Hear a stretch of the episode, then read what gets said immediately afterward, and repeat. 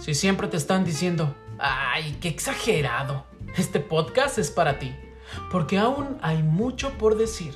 Así que cuéntamelo todo y exagera, porque lo de hoy es exagerar.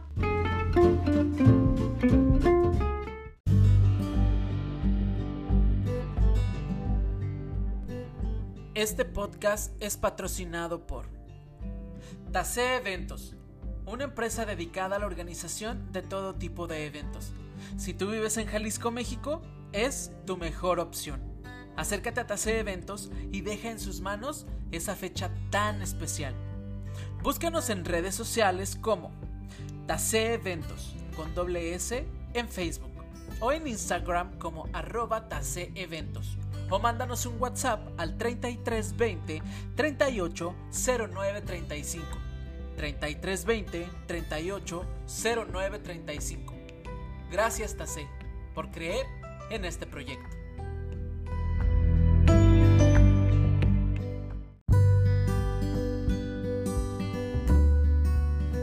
Hola, bienvenidas, bienvenidos y bienvenidas a todos a este podcast nuevamente. Cuéntamelo todo y exagera, claro que sí, porque lo de hoy es exagerar. En este 2022, yo la verdad personalmente estoy exagerando mucho este año y estoy bien contento de que nos acompañes este episodio que está bien especial y con una energía muy diferente. Antes de presentarles a la personalidad que tengo el día de hoy como invitada, este, quiero primero decirles que nos sigan por favor en nuestras redes sociales, obviamente, eh, como Cuéntamelo Todo y Exagera guion bajo en Instagram, en Facebook como Cuéntamelo Todo y Exagera.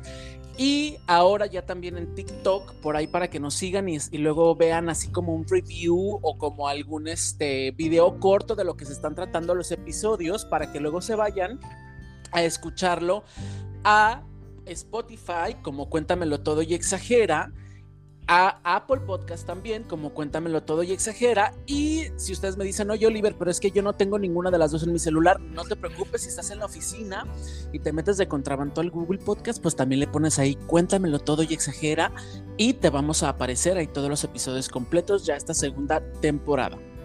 Y bueno, el equipo de investigación de esta gran producción se vio serios problemas cuando pues me quisieron escribir el intro de este episodio. O sea, porque obviamente no van a creer que yo hago todo, no van a creer que yo pongo música, yo edito, yo, o sea, no.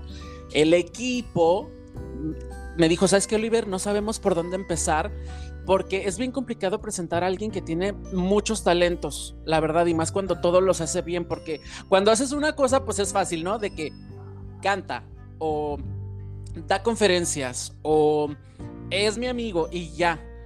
Pero entonces cuando pues eres locutora de radio, actriz, cantas, bailas, eres conductora de tele, actriz de teatro musical, o sea, tienes una cuenta de TikTok con más de un millón de seguidores, haces ejercicio, eres ama de casa, preparas o sea, comida y te sale bien rica. Eh, tienes una mascota que es famosa porque ya también es famoso el Mirringo en redes sociales.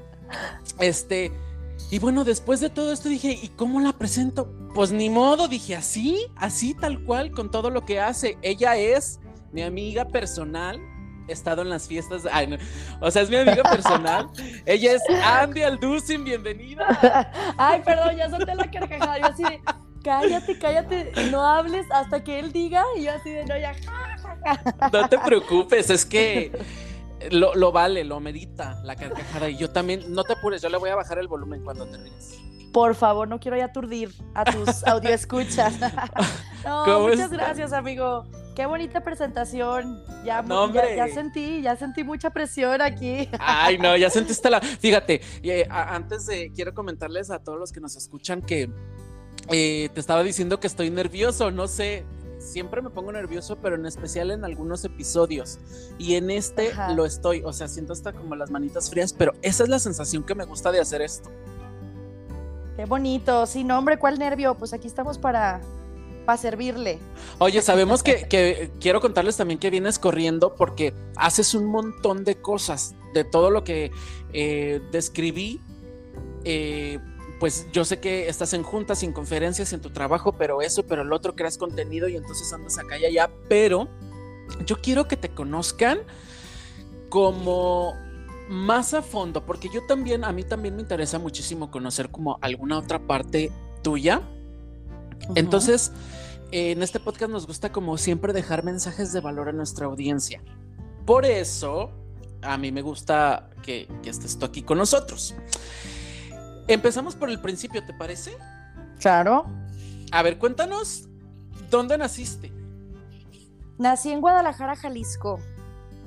En el hospital, no me acuerdo cuál fue, pero aquí, en, Guadalajara, en Guadalajara. Y, tienes hermanos porque yo te conocí hace bastantes años y recuerdo mucho que te conocí en una obra de teatro en la cual yo me quedé así de, ¿es en serio que están haciendo esto? No sé si tú te acuerdas en microteatro. Ajá. Y obviamente yo sé que tienes hermanas, pero a ver, tú cuéntanos porque por ahí hay varias anécdotas que luego tú subes a tus redes de que te haces pasar por tu hermana y así. Ya, creo que tú me conociste entonces en la de Insomnio, en microteatro. Ajá.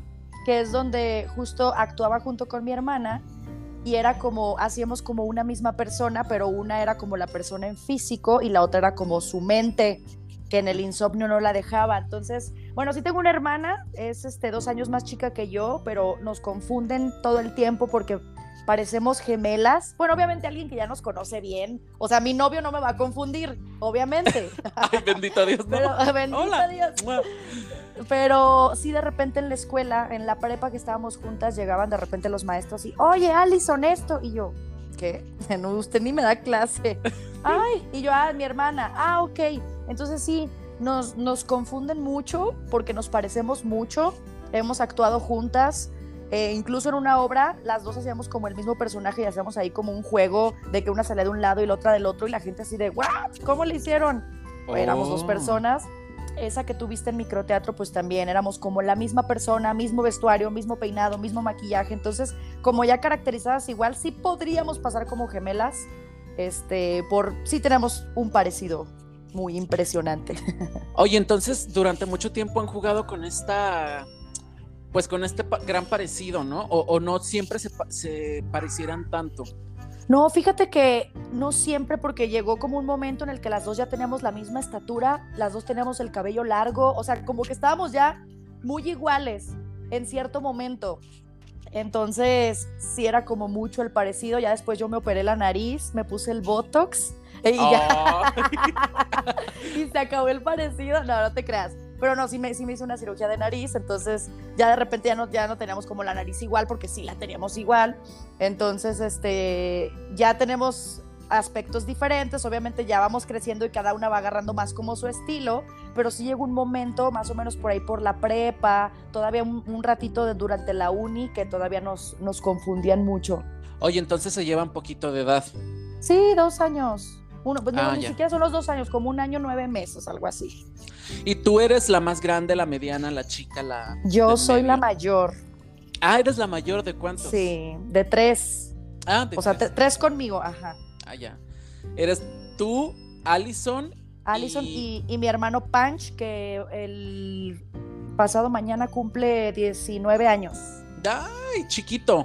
Bueno, es que tú también estás joven, realmente, estás bien chavita. Yo tengo, tengo 26 mi pues hermana 24, entonces a mí me tocaba también ser como luego la mamá, ¿no? De los dos de repente. A ver, cuéntanos cómo eres de, cómo eres de chiquita, ah, porque a mí me gustaría saber si la Andy que, que hoy conozco yo, por ejemplo, que tengo el placer por haber trabajado contigo, de conocerte y, y de saber qué energía tienes, si siempre fuiste así o hubo un punto donde algo cambió, no sé, ¿cómo eras con tus hermanos, por ejemplo?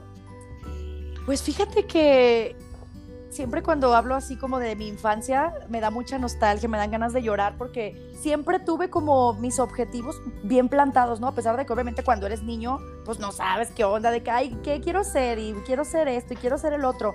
Pero yo con mi hermana, por ejemplo, desde chiquita, siempre vamos a jugar y vamos a jugar al escenario. Y vamos a jugar a que somos artistas y estamos en un concierto. Y bueno, obviamente jugamos a mil cosas porque siempre fuimos como muy creativas las dos. Este, siempre teníamos esta libertad de convertir la sala de la casa en lo que quisiéramos. Éramos las dos muy creativas. A mí me gustaban aparte mucho las manualidades. Entonces yo me ponía a ver acá el art attack, cositas y me ponía a hacer todas las cosas. Este, con mi hermana, pues siempre hubo como esta... Eh, pues tal cual hermandad. De repente sí, las dos bien canijas nos peleábamos mucho, pero siempre estuvo bien padre es tener a alguien con quien jugar y armar como tus escenarios ficticios, ¿no? Una vez que nace mi hermano, este, pues yo tomé como un papel muy de mamá. Yo creo que también por eso en este punto digo, no quiero hijos ahorita, porfa. Ah, Porque como que ya viví.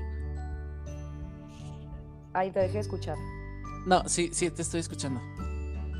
Ahí está. Te digo, como que ya viví esa parte de pues de, de, cierta manera ser la mamá, ¿no? O sea, a mí me tocaba de repente, pues mi mamá trabajaba, esa mamá soltera, entonces yo me quedaba con mi hermano y a ver, yo hago la comida, yo hago esto, yo te ayudo con la tarea, yo ah, como que de cierta manera pues el papel de mamá, ¿no? Y digo, lo disfruté, pues era mi hermanito, era mi hermano, mi hermana, eh, fue una etapa que pues me tocó vivir como tal. Entonces, ahorita yo estoy, o sea, yo tengo ya con mi novio, vivimos juntos, una relación ya seria, tenemos tres años juntos. Y me preguntan mucho, oye, ¿y para cuándo los hijos? ¿Y para cuándo este? Y no, y no, te veo de mamá, ya los vi. Y yo de, no, por favor, ahorita no, o sea, no está en mis planes, realmente no está en mis planes. No sé si es como por este rollo de que ya sentí lo que ser mamá con mis hermanos o simplemente pues yo estoy en, ya pues con otras cosas, ¿no? O sea, no, no me interesaría ahorita como formar una familia, por así decirlo. Oye, Andy, y ahorita que tocas ese tema de las preguntas en este podcast, luego abordamos mucho el tema tanto del feminismo, la gordofobia, de las cosas eh, LGBT, de las preguntas que no debes hacer a, a las otras personas, a las parejas, porque muchas veces nos educan como para que ese tipo de preguntas creamos que están correctas, ¿no?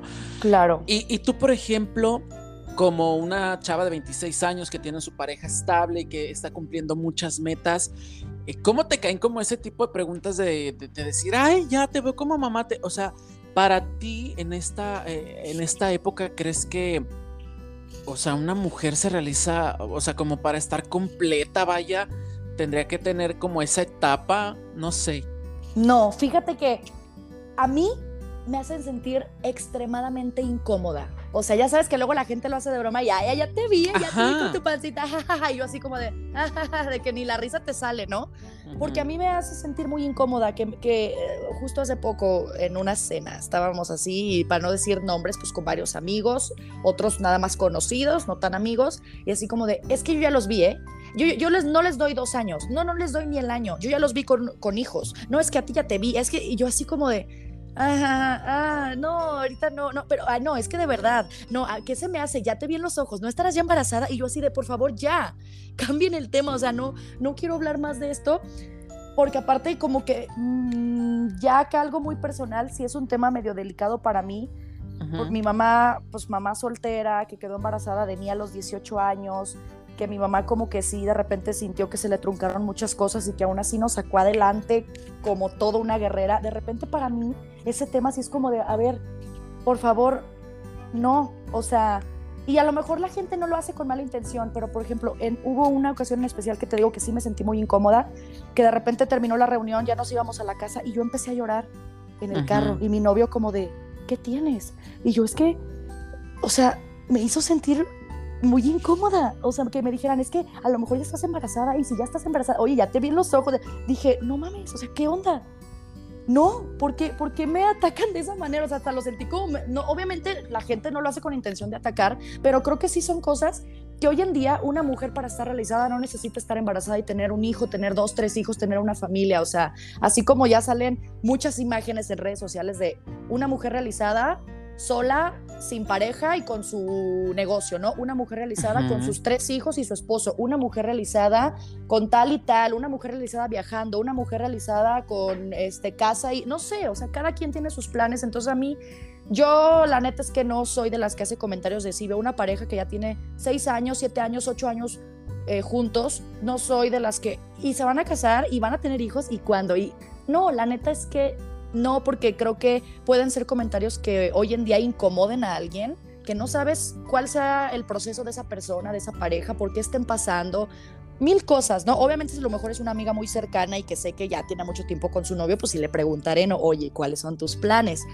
Pero sí creo que son preguntas bien incómodas. Ya, ya no, antes era como nada más la tía en Navidad, ¿no? De que ya sabes, que, ahí, viene, ahí viene la tía en Navidad, que, y mi hijita y el novio para cuándo, y esto para cuándo. Y ahora ya no, o sea, ya pues puede ser cualquier persona que te digo, yo a mí me ven ya viviendo con mi novio tres años juntos y empiezan esos comentarios, y la boda, y los hijos, y digo, ¿por qué? ¿Por qué mejor no me preguntas cómo me está yendo en mi proyecto personal? En, no sé, pues otras cosas. Y es que a mí me encanta hacer este tipo de preguntas y cuestionar muchísimo porque creo que la gente, bueno, que tenemos, yo este proyecto que nos está yendo bien y nos escuchan en Latinoamérica, creo que nos toca, a, tú por ejemplo, que, tienes un, programa de radio, nos toca como que concientizar y educar un poco a la gente de las cosas que ya no están bien, porque esto era muy natural hace muchos años sí. Eh, era como, ay, sí, yo nomás le pregunté y si yo nomás le dije que le brillaban los ojos, que,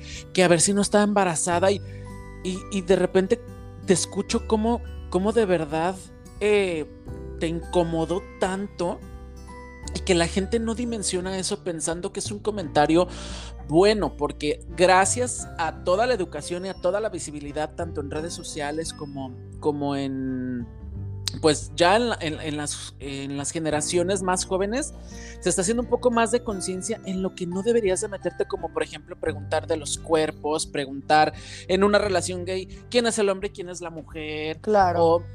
entonces, a mí te digo, me encanta visibilizar este tipo de conversaciones porque pues, para que no lo hagan, o sea, la gente no tiene por qué presionar de esa manera socialmente y más cuando eh, eh, es una chava como tú, por ejemplo, que tiene tantas cosas que, estás logrando así como que para que ya te quieran encasillar, porque digo, habrá quien sí anhele tener una familia, unos hijos y sea su sueño, el sueño de su vida, y tal vez llega y ella y, la chica te dice, ay, sabes que ya tengo dos años con mi novio, ya quiero tener bebés. Ah, bueno, claro, qué padre, tus ojos, pero si no es un tema que que la pareja exponga, pues es, y menos presionar, y menos si, si tú, por ejemplo, estás diciendo, ¿sabes qué? No me late, cambien el tema, y la gente sigue y sigue y sigue y sigue.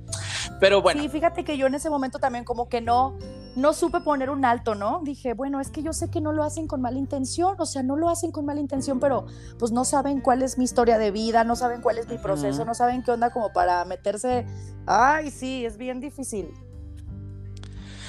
Vamos a llegar a eso, más adelante, porque sí lo voy a retomar, ¿eh? Ni creas que no. pero, ni creas que no te voy a preguntar. Que... Me voy a regresar un poquito porque quiero saber. Nos estabas platicando de tu hermana y que, luego jugaban que al escenario y todo. Pero. ¿Cuándo realmente tú te diste cuenta que tenías talento? O, o, nunca lo supiste? ¿O en algún momento alguien llegó y te dijo, oye, qué talentosa? ¿O cómo fue? Fíjate que siempre desde chiquitas te digo, jugábamos así de que hay el escenario así y me metieron a clases de teatro cuando yo tenía ocho años. Este, me metieron a clases de teatro y presentamos Cats, el musical, como parte de nuestro taller, ¿no? Para nuestra familia, ya sabes, en un, en un foro pequeño aquí en Guadalajara que se llamaba Teatro de la Fe, que ya ni existe y ni me acuerdo dónde estaba, pero presentamos la obra entonces a mí me dieron un personaje, en, ese momento yo no tenía idea nada de qué es un musical, qué, qué onda, o sea, ahí lo empecé a conocer. Me dan este personaje, yo empiezo como a ver y digo, ay, me gusta, me gusta, me gusta. Y yo era bien dedicada con, este, con mis guiones y mis canciones y todo, ¿no? Porque me tocaba cantar y yo pues en la vida había, o sea, ya empezaba a tomar clases de canto, pero pues, o sea, unos meses en clases y, ajá, o sea, no es como que, ay, ya lo hace súper profesional, ¿no? Entonces, eh, me acuerdo que teníamos como los funciones los domingos, como de un mes, creo que fueron cuatro domingos, así que dimos función.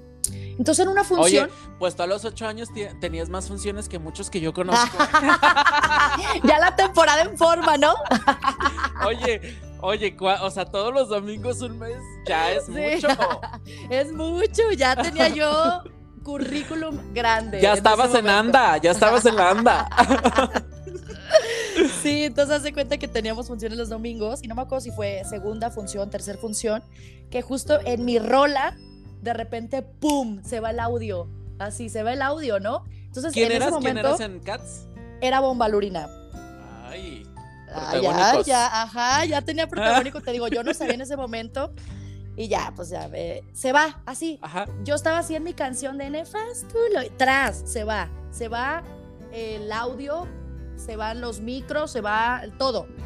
Y yo, o sea, pues en ese momento dices, no tienes tablas. Para mí fue, sigue cantando, sigue cantando y sigue dando tu show aunque no haya nada. Y yo le seguí, le seguí, le seguí, le seguí, le seguí. A los minutos regresa y yo así no sé cómo le hice, pero retomé justo donde, o sea, eh, pues alcancé a cachar dónde iba la pista y le seguí y como que todos mis compañeros se paniquearon y vieron que yo le seguí, ya todos me siguieron y salió la función, ¿no? Y me acuerdo que siempre nos daban, haz de cuenta, la función era el domingo y nuestra siguiente clase que teníamos daban como una retro, ¿no? Y me acuerdo que justo en esa, en esa retro que tuvimos, dice la directora, y yo quiero pedir un aplauso muy grande para, para Andy, porque nos salvó la función, se fue el audio se- y ella le siguió y, y todos, "Eh", y en ese momento, o sea, neta, yo sentí, haz de cuenta que yo estaba recibiendo mi Oscar. O sea, para mí, inventadísima. claro. Para mí fue como muy bonito, como decir, sí, o sea, yo saqué el- el- la, la casta ahí y, y salió la función. Oye, pero y nadie te había que- dicho, nadie te había dicho antes de que, que esto podía suceder, o sea, en algún No, momento. no, Tú en ese momento dijiste, yo resuelvo, pues yo le voy a seguir. Ajá. Sí, o sea, en ese momento obviamente no, no tenía esta conciencia de actriz de hay que resolver y hay que seguirle. No, simplemente fue, síguele. O sea, síguele. Ni modo que deje de cantar. Yo así, ni modo que la gente aquí arriba del escenario eh, me esté viendo sin hacer nada. Yo le voy a seguir. Entonces ahí me acuerdo que ya nos grababan todas las funciones y después yo veía mi- mis videos y me encantaba verme. Me aparte de que ya sabes, ¿no? Me grababa mi abuelita haciéndole suma a mi cara, así que no grababa nadie más. O sea, no se ve la obra, me veo nomás yo, ¿no? Pues mi hermana, mi hermana y yo nomás así. O sea, y, y Em. de ahí baja la luna y nunca se ve la luna. Es por No tu, se ve, tu porque cara, se, ve, se ve mi nariz así, mira, así el zoom, 100 por, a 200. Ay, no. Me Entonces yo veía, esos videos. Sí, sí, sí, la de abuelitas. Yo veía los videos, este, y ya después me decían, oye, eres bien afinada, oye, cantas muy bonito, oye, te ves muy bien, qué presencia, ¿no? Y siempre me echaban muchas porras y tú sabes, digo, en general a los niños, siempre hay que echarles porras, ¿no? Que se la crean para no Claro. crearles luego inseguridades. Y yo creo que a mí me echaron tantas porras que yo siempre fui una niña bien segura. Obviamente con sus problemas en la primaria, ¿no? De que "Ay, ya me peleé con tal niña, ya no me quiere hablar y la depresión disque en primaria, pero siempre fui una, una niña muy segura. Entonces, desde chiquita, o sea, como que yo nací, crecí con el chip de tengo talento, tengo talento, como que desde chiquita me lo creí y creo que es algo bien importante eh, en, en la infancia en general, o sea, no hacer menos a un niño, no decirle es que no puedes, es que no sabes, es que tú no, porque te, te la crees. te la Es que lo más importante también creo que es el desarrollo de, de la confianza, como tú dices, en esa etapa, porque justo mi siguiente pregunta era eso, si, si te habían apoyado, tu mamá te había apoyado, eh, porque obviamente eh, los que estamos en este medio luego conocemos a muchos niños que los meten a la escuela de verano porque, no sé, mamá tiene que trabajar, eh, lo que sea, pero no es necesariamente lo que los niños quieren. Claro. En este caso, tu mamá te vio ese potencial y dijo, a ver, vamos a meterla ahí, o tú se lo pediste, o en algún momento te metieron a clases, ¿por qué? No, fíjate, la primera vez que me metieron fue mi abuelita, mi abuelita paterna, como que nos vio a mi hermana y a mí de que estas niñas algo tienen. Nos metió a clases, te digo, fue cuando justo pasó esto de que hice CATS, después eh, por azares del destino nos salimos de las clases y estuve yo como un año, dos años así sin, sin estar en clases de nada y yo fui la que llegó con mi mamá y le dije, mamá, quiero regresar a clases, por favor, mamá, por favor, por favor, mi mamá, pues vamos buscando. Y fue que encontré eh, Calle 42, la escuela de teatro musical donde estudié, que entré a los Ujú. 13 años, a los 13 años yo retomé. Este, entonces ahí yo sí le pedí a mi mamá, por favor, por favor, por favor, por favor, hasta que mi mamá dijo, bueno, yo sé también para mi mamá, pues económicamente era complicado y yo sé que, que le costaba, le costaba, pero te digo, siempre nos apoyó en todo. Entonces, como pudo, me metió a la escuela de, de teatro musical Ahí mi hermana ya no le quiso seguir, o sea, ya como que no le latió en ese momento hasta tiempo después. Entonces yo me metí a la escuela de teatro musical ya porque yo le pedí a mi mamá y fue ahí a los 13 que ya empecé otra vez como mi formación ya más... más profesional. más profesional, ajá. Oye, ¿y, ¿y, cuánto duró lo que estudiaste? ¿Fue la carrera o fue...? No, fíjate que yo entré a los 13 y en ese momento ahí en, en, calle, este, pues no es como tal una licenciatura, eran nada más planes anuales. Entonces, bueno, en un inicio sí, eran de tres años, pero después se deshizo eso porque como que no había tanta gente que realmente durara los tres años, era más como un año. Entonces mm. después se, se, quitó eso de tres años y fue nada más anual. Yo estuve cinco años ahí, de los 13 a los 18. Oye, pues es que es más que una licenciatura. Sí, realmente desde, pues sí, o sea, porque me aventé pues cinco años ahí en entrenamiento de, canto, de jazz, de ballet, de comedia musical, de actuación, de tap, de acrobacia, de repente daban clases y órale, yo también voy, o sea, yo, yo todas las clases que había las quería tomar, solfeo, o sea, todas, todas las quería tomar. Entonces, este, justo cuando estaba en, en la escuela, llegó el momento de decidir mi carrera, ¿no? Ya de, la universidad. Entonces yo quería, así como, no, es que yo le quiero seguir en esto, quiero estudiar de artes escénicas. Y me acuerdo que fue una maestra de actuación, Lucía Cortés, que me dijo, ella estaba en UDG y me dice, no, pero es que mira, tú vas a entrar con el conocimiento que muchos salen o que muchos adquieren con el tiempo. O sea, tú ya tienes tiempo estudiando esto. Claro. y, me, y, me, lo dijo súper buena onda. Me dice, yo pues te recomiendo que de verdad veas si, si es lo que te interesa, este, porque pues tú ya traes varios años y ellos, hay muchos que llegan de cero. Y ok, dije, bueno, ¿qué otra cosa me gusta? Y empecé, ya ves que luego cuando estás en la prepa ya por salir empiezan a, a llevarte a universidades o universidades que, la orientación vocacional, para ver qué rollo. Entonces me acuerdo que en un inicio le dije a mi mamá, ya sé qué quiero. Yo, bueno, no quiero estudiar artes escénicas, pero quiero hacer el vestuario. Quiero hacer el vestuario, quiero, aparte me gusta la ropa, quiero hacer ropa para mí, voy a ser diseñadora de modas. Y mi mamá, ¿segura? Yo sí, quiero ser diseñadora de modas así. Puedo hacer ropa pues normal y aparte hacer vestuario para teatro y seguir en todo eso. Y mi mamá, o sea, sí me dijo, mira, si quieres es ok, pero yo no te veo mucho. Me dice, chécale por otro lado, a ver qué onda. Yo, bueno, me acuerdo que ya este, también fuimos a, a VM, que fue donde estudié, y me llevaron también a la carrera de Ciencias de la Comunicación. Pues te dan el recorrido por las cabinas de radio, por el set de televisión, las cámaras, la pantalla verde, y dije, ok, creo que esto me llama la atención. Entonces ya le dije a mi mamá, oye, pues te late si estudio comunicación. Ándale, sí. Ah, o sea que en algún momento ibas a desviar como que, bueno, no a desviar tanto porque igual tu idea era hacer como vestuarios para teatro y así, pero, o sea, en algún punto sí estuviste como más alejada del escenario porque literalmente esa carrera no te iba a llevar, digo, ciencias de la comunicación obviamente tiene muchas troncos comunes que pues, son la tele, el radio, este, pues al final de cuentas es el medio, ¿no? Claro. Pero el diseño de modas era como, pues no, nada a cuadro no, ni al caso, no, ni al caso, era otra cosa súper distinta, pero como que yo dije, como siempre he sido también muy, te digo, yo me ponía a hacer mis manualidades y me gustaba todo lo, lo manual, ajá, me encantaba, entonces yo decía, sí, pues a lo mejor yo puedo hacer unos vestidos perrones, no, no sé, no sé qué se me ocurría, pero yo decía, sí, yo siento que por ahí también puede ir. Obviamente, pues no, a fin de cuentas no me metí a diseño de modas, me metí a ciencias de la comunicación. Me encantó, así de que me encanta esto. O sea, sí me gusta el teatro y me gusta actuar, pero también me encanta esto. Y me acuerdo que durante la carrera fueron varios locutores y conductores ahí, ya sabes que luego a dar conferencias y, y está bien chido porque te motivan, o sea, eh, fue lo que lograron en mí, ¿no? Como motivarme. Y hubo una locutora que fue a dar una conferencia y que nos dijo, empiecen a tocar puertas, no se esperen a salir a la, de la universidad y empezar a llegar a, pedir empleo y que te digan, ¿cuál es tu experiencia? No, pues nada. Y es el círculo vicioso de que no te dan trabajo porque no tienes experiencia, pero ¿cómo consigues la experiencia si no te dan trabajo, no? De que, Exacto. ¿Cómo le hago? Me acuerdo que esa locutora nos dijo, eh, empiecen a tocar puertas, ahorita es el mejor momento para regalar su trabajo porque ahorita no les van a pagar por ser estudiantes o les van a pagar una baba, ¿no? Entonces, pues yo empecé a, ver a dónde voy. Justamente hay una anécdota muy curiosa que justo donde trabajo actualmente como locutora, yo fui cuando estaba empezando la universidad a ver si podía entrar como practicante ahí a lo que me pusieran a hacer, ¿no? Pues lo que uno quiere es agarrar experiencia.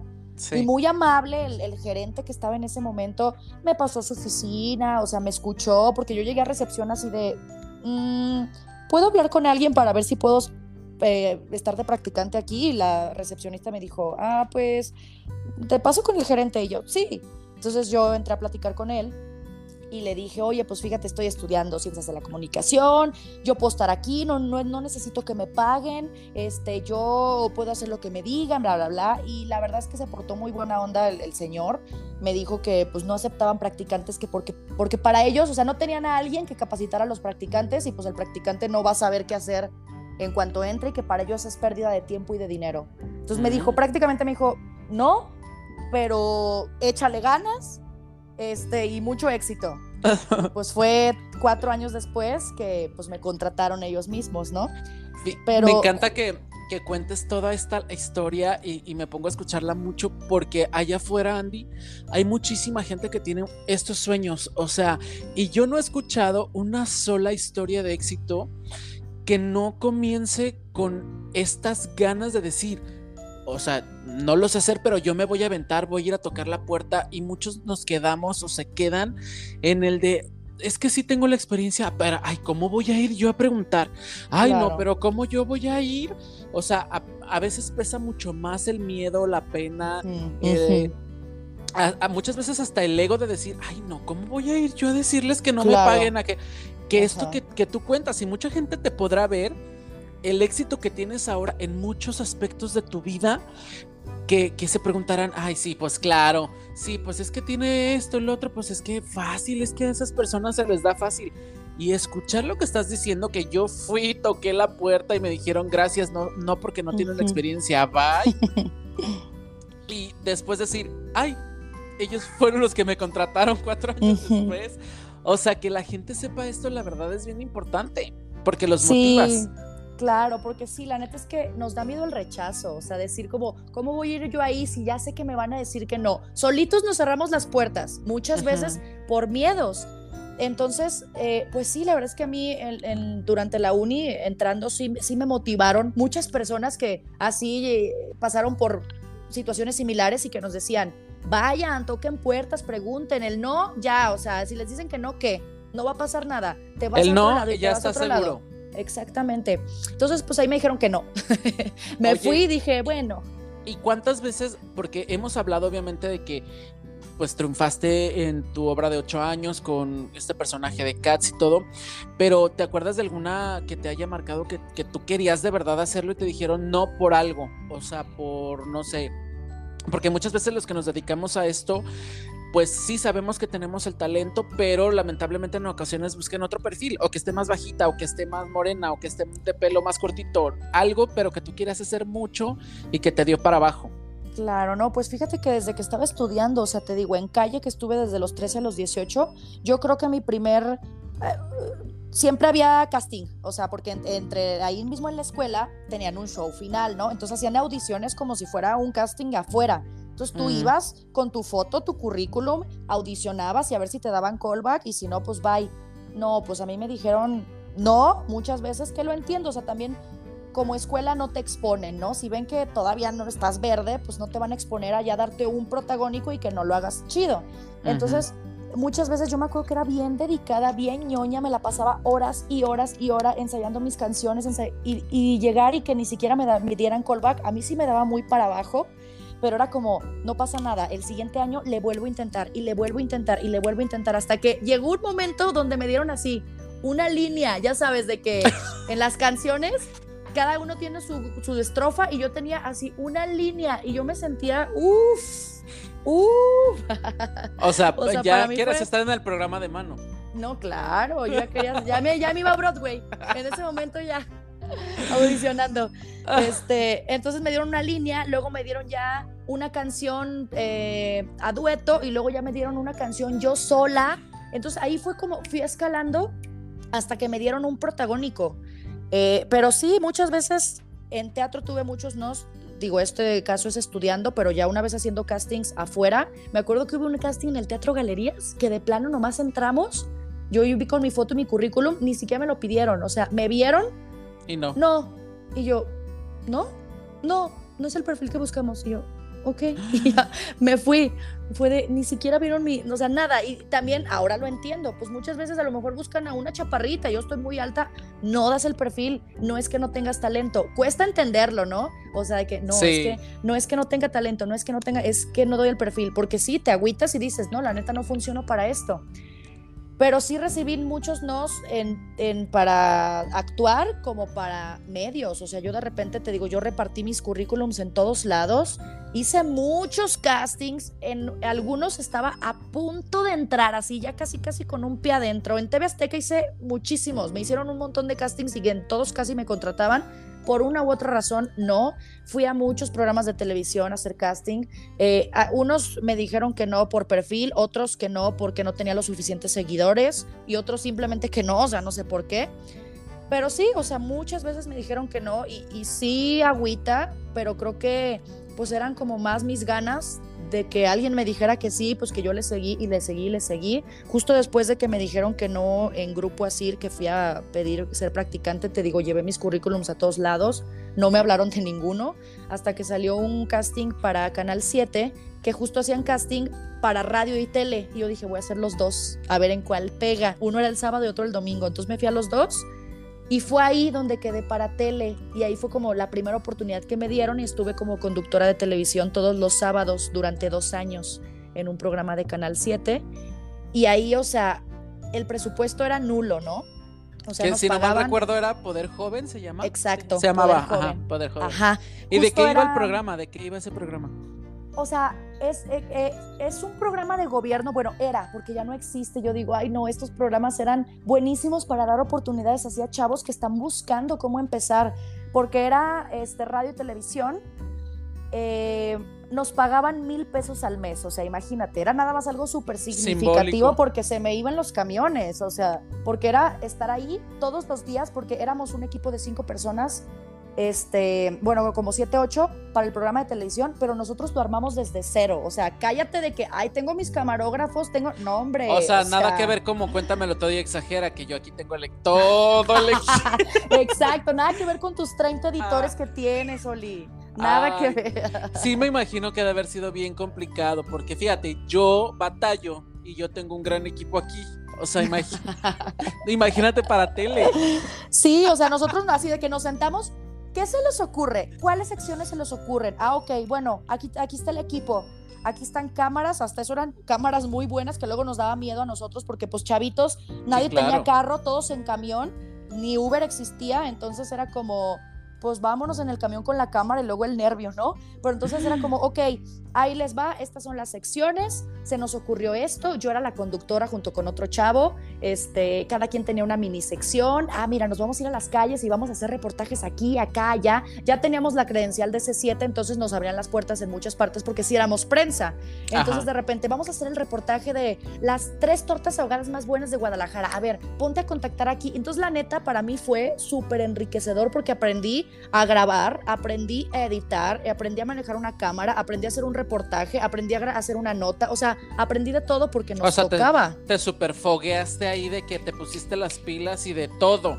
Exacto, o sea, y eran unas jodas, o sea, era estar, o sea, grabar y luego llega a tu casa y ponte a editar, porque yo editaba en mi computadora con mi programa y luego ya se la mandaba a alguien para que armaran el programa completo y saliera al aire los sábados. Y como era todos los sábados, entonces nosotros desde el lunes ya estábamos trabajando para que antes el jueves más o menos tenía que estar el programa listo, se transmitía el sábado y ya estábamos grabando lo de la siguiente semana.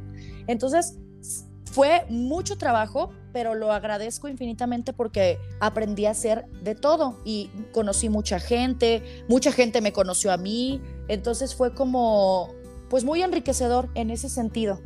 Y aparte estabas viviendo obviamente tu sueño ese de chiquita de que entonces el escenario y salir en tele, porque obviamente muchos de los que nos dedicamos a los medios de comunicación o al ambiente artístico, como lo queramos llamar, en algún momento, digo, y más como en nuestra generación, no sé si las, generaciones que ya vienen ahora tengan en algún momento el sueño de salir en tele, porque pues ya lo que quieren es hacer videos de YouTube o de TikTok o lo que sea, pero nuestra generación sí viene como más de, pues nuestro sueño era estar en la tele, entonces que tú ya estuvieras en la tele conociendo personas y aparte lo chido que el poder que te da un gafet de prensa claro. para poder entrar a eventos y o sea realmente yo lo, me lo imagino y ha de ser bien chido o sea es un sueño yo también por ahí en algún momento tuve la oportunidad de hacer algo así, digo, no tanto tiempo como lo mencionas, pero ahorita me acuerdo de lo que platicas y se, o sea, me da mucha añoranza por decir, sí es cierto, yo también sentía eso como en el corazón que, estás haciendo lo que te encanta. Sí, la verdad, sí eran pues friegas, porque al par, pues yo ya sabes, ¿no? Yo quiero hacer teatro y ahí en las 30 obras y ensayos de todos los días y, así yo me las arreglaba, o sea, me acuerdo que una vez así, me acuerdo que edité mi cápsula y según yo la mandé y no sé qué pasó que no se mandó y luego yo tenía un ensayo general y estaba como a las once y media, doce de la noche en el teatro y me habla la, la productora del programa, Andrea, tu cápsula no está y tengo que entregar el programa y yo, ¿cómo que no está? Yo la mandé, o sea, fue un rollo de que no me acuerdo quién me hizo paro de llevarme mi computadora al teatro y yo ahí revisar, o sea, un de repente un estrés. Sí. Qué necesidad, pero pues no, por todo era para algo. Oye, y entonces llega Disney. O sea, llega Disney Radio, Radio Disney, después de Poder Joven, ¿cómo te contactaste? A ver, cuéntanos ahí. Justo, haz de cuenta que yo a la par de Poder Joven estaba en la universidad y así quedó, haz de cuenta el tiempo exactito. A mí se me acababan los dos años. Ah, porque lo de Poder Joven nada más era por un año. Pero como a, si, si le echabas muchas ganas, el gobierno creo que daba como tres plazas más para que tres personas repitieran año. Entonces yo fui una de las seleccionadas y por eso estuve dos años, porque nada más era por un año. Y a la oh. par estaba en la universidad. Entonces, justo cuando se me acaban mis dos años de Poder Joven, se me acabó la universidad al mismo tiempo. De hecho, terminó Poder Joven y me quedaba a mí un mes de uni. O sea, ya así de que lo último para salir de la uni, graduarme y ya. Y yo sí dije, no manches, se me va a acabar la universidad y se me va a acabar poder joven, que es lo que yo hago. O sea, mi tiempo lo dedico a la universidad, a poder joven y a, mi, a mis obras de teatro. Entonces yo dije, se, se me va a acabar, se me va a acabar. Necesito otra vez empezar a llevar currículums a todos lados, hacer castings en todos lados. O sea, yo estaba ya como con esa mentalidad. Se termina Poder Joven, ya me quedaba un mes, dos meses máximo de, universidad, ya las últimas, de que ya ni son clases, ya es como ver todos los trámites, las últimas eh, presentaciones y así. Y sal, yo empezaba a buscar castings, o sea, siempre me metía a Facebook, a los grupos así de casting, de radio, de tele, y vi uno de Grupo Asir, o sea, cero información, nada más decía, buscamos voces y un correo electrónico. O sea, era todo, no te decían nada ni para qué, ni qué hay que mandar, o sea, nada, nada, nada, nomás buscamos voces y un correo. Entonces yo mandé, mandé un correo preguntando información y como al día siguiente llego a la universidad y de ahí mismo de mi uni nos dicen, oigan, va a venir Grupo Asir aquí a la universidad a hacer un casting. Por si quieren, regístrense aquí. Y yo, ¿será lo mismo? ¿Quién sabe? Me voy a registrar de igual manera. Pues ya me registré, me contestaron el correo y si era para lo mismo, entonces ya me, les dije, ah, pues ya me dijeron en mi universidad que van a venir aquí, entonces aquí voy a hacer el casting. Ah, ok. Y me acuerdo que llegué ese día de la universidad, yo venía de un ensayo porque en ese entonces yo trabajaba en el Salón Corona los, los viernes y sábados dando shows de ritmos latinos. Entonces yo venía de un ensayo, ya sabes, así de que llegué con, a, la, a, la, universidad con mi maleta en pants, fodonguísima, y yo así de, ah, ah, ya llegué al casting. Este, entonces había varias personas en fila y me, me, formé, me acuerdo que perdí una clase, pero dije, no importa, la neta prefiero perder la clase y hacer este casting que a lo mejor me da algo bueno. Y me acuerdo que no nos, o sea, en ese momento yo no sabía ni para qué era, no tenía ni idea. Llego, tenían una cabina móvil, este, la estacionaron ahí en la universidad, pero aparte, o sea, era el casting enfrente de todos, porque la cabina móvil era, ya sabes, de cristal, de que tú puedes ver el interior y tenía bocinas que se escuchaban en toda la uni. Entonces, toda la gente que estaba audicionando, todos se estaban ahí viendo. Ajá, entonces dije, qué nervios. Este, entonces ya llego y me dicen, ok, este, vas a presentar un programa de radio, vas a decir que es Radio Disney y yo, ok, eh, me, me, vas a presentar una canción en inglés, la que tú quieras, y vas a presentar dos notas de espectáculos. Ok, va, pues me aventé, ¿no? Yo ya traía pues un poco de experiencia de los dos años que estuve en tele. Ajá pues ya hago el casting y me acuerdo que termina mi casting y me dice uno de los directores de la Ciudad de México, digo, en ese momento no lo conocía, pero me dice, oye, este, nos gustó mucho tu casting, te queremos hacer otro casting. Eh, ¿tienes algo que hacer ahorita? Y le dije, pues tengo una clase y esa sí no podía faltar. Y me dice, bueno, ve y toma tu clase y regresa. Lo que vas a preparar es una entrevista a un artista, pero la entrevista tiene que ser en inglés. Y yo, ok. No, pues se me cayeron los calzones porque sí hablaba inglés, pero pues no tanto. O sea, yo así como de, ay, ¿cómo voy a entrevistar a alguien en inglés? Me acuerdo que me fui a mi clase, pues nomás a hacer acto de presencia, porque me puse a escribirla, así, checando en traductor que todo estuviera bien escrito. Yo la escribí y llevaba mi hojita y dije, ni voy a preguntar si se puede o no. Me voy a llevar mi hoja y si ya en el mero casting me dicen no puedes leer, pues ni modo. Regreso. Ah, ok, ya vienes a hacer tu entrevista. Ah, sí. Pues yo nerviosísima pues no creas que tenía la pronunciación perfecta, pero yo iba con toda la actitud. y me acuerdo que nadie vio mi hojita, no, no, no sé si la vieron o no, no me dijeron nada y yo tenía ahí mi guía, o sea, yo iba leyendo y pues al mismo tiempo, pues cotorreando con, había una locutora de la Ciudad de México que vino a, justamente a hacer como, dar réplica en los castings. Entonces, pues ya termina mi casting aparte el, el, nervio al triple, porque te digo, todos te estaban viendo y escuchando, no era como que, ay, tu casting privado. Salgo y me dice esta persona, oye, pues te queremos hacer otro casting. Nada más que ya, es, ya es en las instalaciones de Grupo Asir. Ah, órale. Pues ya me enteré que era como ya los finalistas, ¿no? Hicieron casting en varias partes de Guadalajara, o sea, eh, se hicieron casting como a 1800 personas. Entonces, como que tenían que, eh, fue mucho tiempo porque me citaron como a la semana. Total, llego yo, eran como 12 personas finalistas y ahí estaba ya la gente de Disney y ya nos dijeron, oigan, pues es para Radio Disney, esto, esto, esto y esto. Y ahí fue donde me entró el nervio, porque el no saber para qué era es como, ah, pues sí, quién sabe para qué, ¿no? Pues yo hago el casting. Pero ya que me dijeron, es para Radio Disney y esto, y aquí está la gente de Argentina y la de México, no, no, no. Ahí ya fue una presión de, no sé cómo, pero tengo que quedar en esto. Tengo que quedar porque si no quedo, no, no, no, o sea, para mí era, pues en ese momento lo era todo, ¿no? O sea, yo eh, justo estaba buscando una oportunidad para ya profesional, ya saliendo de la universidad, se me había acabado poder joven. Bueno, pero es que aparte no era ni siquiera, o sea, era Radio Disney. O sea, eh, si yo me pongo a dimensionar lo que hubiera sido para mí, eh, o sea, siquiera pensar en la posibilidad de que estaba dentro de los candidatos, hubiera sido una locura. O sea, Radio Disney no era cualquier, no es cualquier cosa. No, o sea, a mí me explicaron y me dolió el estómago. Así ya sabes, de que te entra el nervio. Ajá, entonces, pues total, nos hicieron un casting, así de que armen un programa de radio, así, así, así. Para eso yo no tenía experiencia en radio. O sea, yo no había hecho radio más que lo que había visto en la universidad. Digo, pues ya sabes, lo básico ya lo tenía, pero pues no a nivel profesional.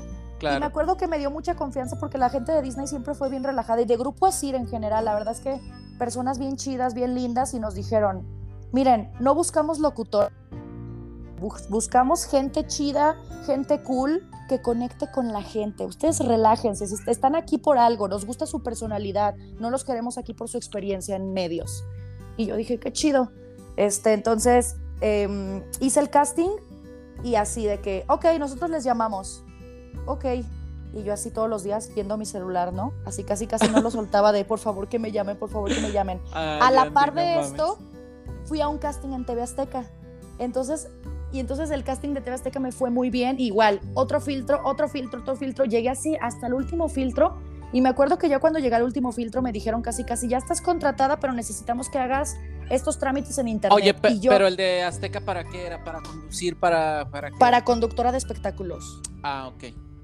Entonces me acuerdo que yo ya casi tenía un pie adentro así en TV Azteca, pero yo estaba esperando que me hablaran de Radio Disney y yo no quería comprometerme en Azteca porque si yo los ponía en una balanza, yo sí prefería Radio Disney. Y yo dije, imagínate que, que acá firmo con Azteca y luego me hablan de Radio Disney. O sea, eh, luego dicen problemas de primermundistas. Eh, que, ay, es que no sé qué hacer si te ves con Radio Disney. Pero, o sea, en ese momento para mí sí era frustrante porque no tenía nada seguro y era como, por favor, que algo, algo. Entonces yo me acuerdo que yo este, les dejé de contestar a los de Azteca un tiempo porque me decían, ya, necesitamos que aquí en este correo pongas tus datos y porque ya estás entre las últimas dos finalistas y ya estamos viendo. Y al mismo tiempo yo así de, por favor, que me hablen de Disney, por favor, por favor, que me hablen. Me acuerdo que yo mandé un mensaje así de que, oigan, pues nada más para saber si hay un resultado. Disculpen, oigan, si me van a hablar. Ajá, disculpen, oigan, nada más para saber si sí me van a querer o no. Oigan, disculpen, ¿cómo, ¿Cuándo me irán a hablar? Disculpe la molestia, usted ya sabrá si me querrán. No, pero oye, tú, ya más segura, oye, disculpa, ¿cuándo me van a hablar? Yo Ajá, sé de que me van a hablar. ¿Cuándo pero será ¿cuándo? que me digan que sí? No, me acuerdo que así yo, que con toda la pena mandando mi mensajito que, un- disculpen, una duda, ¿ya habrán dado los resultados de Radio Disney? Y me ponen, no. Y yo, ala, todavía no se dan. Pues bueno, ya para no hacerte el cuento largo así, le- ya de- dejé de contestarles a los de Azteca porque mi cora una corazonada me decía, sí vas a quedar, pero al mismo tiempo yo pensando, a lo mejor ya ni uno ni otro y como mensa me quedé así ya sin, sin ninguna oportunidad, ¿no? Pues me hablan, este, como a los 15 días me hablan así, y yo de que, ya sabes, que contesté como en 0.000 segundos porque ya estaba esperando la llamada. Digo que, hola, y me dicen, ay, Andy, pues te hablamos de Grupo Asir, y yo, ah, sí, oye, pues una buena y una mala. Y yo, ajá.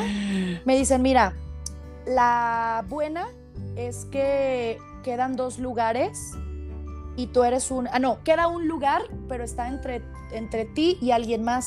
O sea, quedaba un solo lugar, así me dijeron. Ujú. Y yo, ajá, y la mala, me dice, la mala es que, pues sí se están inclinando más por la otra persona. Y yo así, Ay, "Güey, ¿por qué me dicen no, es así, sí, claro, así? no. Yo de, ¿por qué me dicen esto? O sea, ¿por qué me dicen esto? Realmente para mí fue como de, ok, y me dice, les vamos a hacer un último casting. Y yo, ay, Dios mío. Ajá. Sí, pues puedes venir tal día, tal hora, y haz de cuenta que yo ese día tenía mi presentación final de la universidad. Y les dije, ok, nada más saben cuánto se van a tardar porque me tengo que ir corriendo a la universidad para presentar mi proyecto final de la universidad para graduarme. Ah, sí, no, no es muy tardado. Ok, pues yo así con el tiempo medidísimo, llego a Grupo Asir, ya saben, me pasan a un cuartito, yo estaba así de que me temblaba todo, porque todavía te dicen, está entre ti y alguien más y la otra persona eso. tiene más oportunidad que tú. O sea, no manches, yo todavía decía, ¿por qué me dijeron eso? Pues ya, llego, una computadora enfrente de mí, te vamos a enlazar con la gente de México, ok. Y yo así enfrente ya era, se llama Manuel eh, Fer- eh, Fernández, uno de Oye, los... espero que ya le hayas reclamado a esa persona que te dijo que se inclinaban más por la otra persona. Ah, no, ahorita Si te digo, le, reclamé a los... vas a decir y, le- y yo les voy a marcar. Así. Le reclamé a los segundos. Ahí te va lo que pasó. Me pone la computadora enfrente. Oye, pues mira, ya te comentaron, ¿verdad? Que están entre dos personas y pues tú eres la que tiene pues más áreas de oportunidad. Y yo de que, ajá. Me- bueno, estaba enfrente de mí la coordinadora de Guadalajara y me dice, me da un sobre, aparte un sobre amarillo cerrado y me dice, ahí adentro está tu último, tu último casting. Y yo así de no manches, aparte de que pues va a ser sorpresa, va a ser improvisado porque me lo están dando así enfrente de que ya Ajá. Abro el sobre, saco la hoja y decía, felicidades, eres parte del equipo, has sido seleccionada. No. Y yo así de- No, pues ahí me agarré chillando ahí, o sea, todo fue su plan con maña. En ese momento me dijeron, ay, no, no, ya estaba seleccionada, nada más se las queríamos hacer de emoción. Y yo así con mi gastritis, ¿no? De que, ah, gracias. O sea, no, se, se superpasaron de que nos hicieron creer, y esto fue a todos, ¿eh? A todos los que quedamos nos hicieron lo mismo, de que está entre ti y alguien más, y pues la otra persona tiene pues más chance que tú. Oye, y entonces eh, cubrieron como todo, todo el horario, toda la barra, ¿o cuántos locutores seleccionaron? Seleccionaron a cinco, justo para cada locutor tiene cuatro horas y era para todo el día.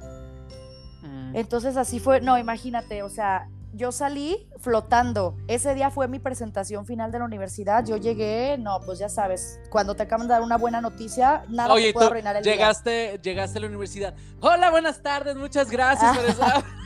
De que ya, no me importa si no doy esta presentación, ya no me den el título, ya tengo trabajo con permiso. En Disney, disculpen. Sí, no manches, pues yo este, justo terminé la uni y luego, luego entré a Radio Disney. O sea, la verdad es que, o sea, siempre he sido muy agradecida con la vida, el universo, Dios, todo, porque todo fue así, una tras otra, una tras otra. Y también, justo lo que decías, hay mucha gente que dice, ay, pues es que todo se le vio bien fácil y ya tenía palancas y ya esto. No, o sea, desde le chingué mucho. Desde cargar tu cámara en el camión, Exacto. desde tener que estar con la angustia de tu de tu cápsula si se mandó, si no se mandó, que aparte pues, era tu editando, trabajo. dos, tres de la mañana, editando mi cápsula, luego que se me trababa el internet, que le pasó algo a mi compu. No, no, no, o sea, cosas que, que luego digo, no manches, pues ya era hora. O sea, sí, Sí. me acuerdo yo en el camión con la cámara, a ver, vamos aquí, a ver dónde grabamos, a ver, déjame editar, a- ¿me puedes ayudar? O sea, pues parte de, ¿no? Todo Sí, parte y de. mucha gente dirá, como, como tú lo mencionabas hace rato, ay, los problemas del pobrecita del que, que iba en el camión con la cámara. Pero bueno, el que uno no viva las mismas situaciones que otras personas que quizá también sea difícil, pues no, no quiere decir que tú no lo sufrieras en ese momento. Exactamente. O sea, si no eran cosas de vida o muerte, tal vez para muchas personas, pero para ti, para tus sueños y inclusive para tu seguridad, porque como tú dices, traer una cámara así aparte el desvelo, el desgaste, no comer bien, estar corto de dinero, eh, es muy fuerte para una chica que pues tiene todos estos sueños y que los vas logrando. Ahora sí que sola, digámoslo así, porque pues no tenías un apoyo económico fuerte de alguien como para decir, ah, pues yo hago todo esto y aparte pues mi, se está pagando mi escuela y se está, tengo mi coche para ir y para allá y para acá, como muchas personas sí podríamos decir que tienen esa ventaja. Exactamente, creo que es importante lo que dices, ¿no? A lo mejor una persona eh, eh, igual que yo en la universidad, ya andaba en carro, ¿no? Y tendrá sus problemas y a lo mejor tendrá sus, su derecho de, de pasar por ciertas cosas complicadas para esa persona y como tú dices, a lo mejor alguien podrá escucharme a mí y podrá decir, ay, eso que, o sea, yo la, yo la pasé peor, pero pues no por eso significa que lo que yo haya hecho no tenga validez. Exactamente, exactamente. Justo me, me, me, gusta mucho como recalcar eso porque hay mucha gente y más en estas épocas que pues cualquier persona puede agarrar y ponerte en un comentario, ay, por favor, burlarse, desacreditar tu esfuerzo, desacreditar tu historia. Eh, y a mí me gusta siempre dejar mucho eso en claro, pues que sí sabemos que hay personas que, la pasan mal, pero no quiere decir que tu propia historia no te duela, no te eh, moleste, no te incomode, no la hayas pasado mal, no lo hayas sufrido, solo porque a otra persona le va peor, ¿no? Claro. Entonces, eh, luego viene eh, TikTok, Andy, porque en qué momento, bueno, te metes a las redes sociales. Bueno, antes del TikTok, fíjate que yo quería este, preguntarte cómo fue para ti ya te lo había preguntado antes, pero me quiero regresar un poquito. Em, crecer con la llegada de la tecnología, porque creo que no es lo mismo eh, hacer la transición, como te comentaba, de nosotros que hicimos la transición de pues el celular a que los niños que por ejemplo ahorita ya nacen y ya te están eh, poniendo hashtags de nací. Ya son eh, virales, ¿no? En por this way. Exactamente. o sea, el bebé tagueando su propio nacimiento y todo. Y pues nosotros sí tuvimos que hacer como una transición. Para ti, o sea, ¿cómo lo viviste? Fue, fue, digo, para ti es bueno porque obviamente la, creo que supiste aprovechar estas herramientas. Pero... Pues mira, las redes, o sea, yo siempre tuve mis redes, ¿no? Personales. Con el paso del tiempo, ya agarrando un poquito más de experiencia, este, empecé como siempre, a mí siempre me gustaron las redes sociales. Hay gente que de plano dice, no, yo la neta no. O sea, ¿qué es eso de andar grabando stories todo el día? Qué hueva, yo no me meto, subo una foto cada tres meses. A mí me gustaba. Entonces creo que también eso son puntos a favor. Se te facilita porque te gusta. Obviamente algo que no te gusta, pues ni le vas a echar ganas, ni le vas a investigar, ni vas a querer. Entonces yo siempre fui bien inventada, así que me, estaba, me encantaba siempre compartir toda mi, mi vida, mi día en redes sociales. Entonces siempre fue, para mí fue como, este, se me facilitaba, se me facilitaba. Luego tenía amigos que, a ver, tú que eres experta en el Instagram, a ver, dime cómo se hace esto, cómo se le eh, pone ahí la foto, cómo se le pone ahí el comentario, cómo es, ah, pues mira, esta sí ya está, ¿no? Entonces, ya que empecé eh, en, medios de comunicación, me di cuenta que era algo importante, ¿no? Y digo, no, no tanto como ahorita que ya, o sea, hasta la empresa tiene TikTok, ¿no? Antes no, pues no estaba como tan fuerte eso, pero ya empezaba también a, ah, pues hay que tener ya redes, porque en el Facebook yo encontraba muchos castings, en Instagram tal cosa, o sea, ya... Es que sabes que antes era pasatiempo y ahorita es una empresa. Claro, si ahorita antes quien no tiene redes no, no, pues no trabaja. Exacto, hasta el, el que vende manzana. Es más, fíjate, hasta personas que ¿cuántas veces no hemos visto en redes que luego eh, suben, por ejemplo, a la señora que está en el puestito, ay, la señora vende unos tamales bien ricos, cómprenle. Y luego se le agotan, o sea, es, una gran empresa el TikTok. O sea, ya quien no tiene redes. Pero a ti, por ejemplo, ¿qué es lo que te gusta de compartir tus cosas? Como dices, yo soy bien inventada y me gusta subir todo lo que hago, porque a veces yo quisiese, pero la neta es que no me da la pila, o sea, no, ¿Cómo, ¿Cómo, A ver, dame un tip, por ejemplo. No, hombre, yo, cargo una pila externa conmigo. O sea, te lo juro que en mi último cumpleaños, o sea, mi novio me regaló una pila porque veía como yo, o sea, a todos lados Ay, déjame conectarlo un poquito porque se me acabó la pila. Porque ah. como uso el celular todo el día, o sea, yo sí soy de compartir mi desayuno, mi comida y mi cena y la que soporte. La neta, a mí me gusta. O sea, porque luego hay gente que dice, eh, ¿qué, anda, ¿qué necesidad de andar compartiendo hasta cuando vas al baño? Bueno, pues hay gente que nos gusta estar compartiendo, pues. Claro. Entonces, este, fíjate que TikTok pues empezó a ser muy fuerte durante la pandemia y yo nunca lo descargué porque yo estaba trabajando en otra app eh, muy parecida a TikTok, con una agencia en la que yo estaba haciendo transmisiones en vivo en una app que se llama Likey, este, y de ahí generabas dinero, ¿no? Y, desde esa app, yo haciendo transmisiones en vivo y, también haciendo videitos, yo tenía un contrato con una agencia en la cual me pagaban este, cierta cantidad si yo llegaba a ciertas vistas y así era como un tabulador, ¿no? Entonces sí era verdad, a mí me invitaron y yo, mira, ni por aquí. Yo dije, ay, no, porque me dijeron, ay, que tus videos y que no sé qué, que sube contenido yo. Ay, no, hombre. Y, fíjate cómo. Yo llegué a invitar a mucha gente que después dije, la neta creyeron como que, no sé, como que era algo piramidal, no sé, que me dijeron, ay, no, no, así, mucha gente que yo invité y yo los invitaba de buena fe porque yo les decía, oigan, no, de verdad, miren, yo estoy ganando dinero eh, ahorita en la pandemia que muchos estamos sin, sin que hacer o que se cancelaron las obras, yo estoy haciendo, tengo que transmitir dos horas al día este, y hacer 10 videos mínimos al mes y si te pagan, o sea, a mí me llegaron a pagar mes tras mes durante un año por estar haciendo eso. Entonces ya después, sí, sí, sí. Este, ya después, eh, cuando regresé a la cabina, a la radio y así, eh, descargué TikTok. Dije, pues a ver qué. Y yo tenía muchas ganas de, de crear contenido de radio, pero no sabía qué. O sea, yo decía, ¿qué? Y ya una vez que descargué mi TikTok, lo primero que me pegó y que me hizo viral fueron los story time que te digo, luego yo grabo todo lo que hago y de repente story time de mi día en el spa y yo te grababa todo y te narraba, ¿no? Primero llegué aquí, entonces a la gente como que le gustaba ver eso y así, el primero que se me hizo viral, así de repente, pum, 100 mil reproducciones y yo así de, no manches. Y empecé a hacer muchos, así de todo así story time, de todo así story time, de story time de mi operación. Y pues iba narrando todo y yo me grababa videitos y luego los editaba y los subía y me empezó a pegar y me empezó a gustar, o sea, llegué a los 400 mil seguidores gracias a los story times y a mi contenido que yo subía, pero yo decía, yo quiero hacer algo de radio, o sea, algo de mi trabajo, porque ahorita la gente no me conoce a mí, ve mis videos y les gustan, y, o sea, es gente random que no, o sea, no, no, no tengo como tal, por así decirlo, no son mis fans. Les gustan los videos y ah, me preguntan del spal que fui, ¿no? O sea, pero no, no, no, no es como que me sigan a mí. Exacto, o sea, no me ah, siguen a mí como figura pública, sino, ah, me latió el video y me latió lo que dijiste y quiero ir a ese lugar y ya, ¿no?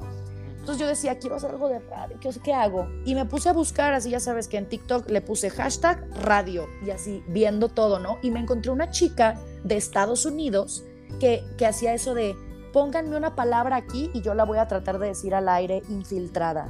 Y ya le ponían pura mm. babosada, ¿no? Y ella lo decía al aire así de una manera así como como lo y luego me empecé a dar, cuenta que esa dinámica la hacían muchísimos locutores o sea era como algo de ella perdón que te interrumpa pero me estoy acordando que justamente esa esa em, dinámica que dices eh, yo me acuerdo que te comenté un video pero así un, Fuiste de los primeros. Sí, de los, pero... cuando mis videos todavía no pegaban tanto que me pusiste qué loba y que me dijiste, ay, era para ti. Y yo, qué loba. Sí, o sea, yo te comenté así de, ay, qué loba, porque creo que habías tenido pues, un pico importante como de comentarios o seguidores, no sé. Y a mí me dio mucho gusto, entonces te comenté. Y tú haciendo tu, el video de qué loba en el radio. Y yo, o sea, ese comentario era para ti, pero qué chido. O sea, es que fue muy buena dinámica. Es ah, muy pues, buena a, la gente le encantó, o sea, yo vi que muchos locutores lo hacían, así tanto de muchos en Estados Unidos y algunos aquí en México vi que lo hacían ahí en TikTok y dije, pues lo voy a calar. Y haz de cuenta que lo subí, justo el, comentario que tú me pusiste fue de mis primeros videos y haz de cuenta que sí pegaron, pero pegaron 8 mil reproducciones, ¿no? 7 mil, 5 mil y yo luego yo veía a la gente que lo hacía viral y así de que un millón de reproducciones, ¿no? Yo decía, ay, pues no me pegó tanto, pero pues le voy a seguir, o sea, voy a seguir haciendo, a lo mejor uno pega. y ¡boom! Ándale que como a los 15 días, uno de los primerititos que hice, pues tras, tras, tras, tras, de repente así 3 millones de reproducciones y yo, ¿qué? Así 200 comentarios. Y me dije yo, what the fuck, ¿esto es real? What the fuck.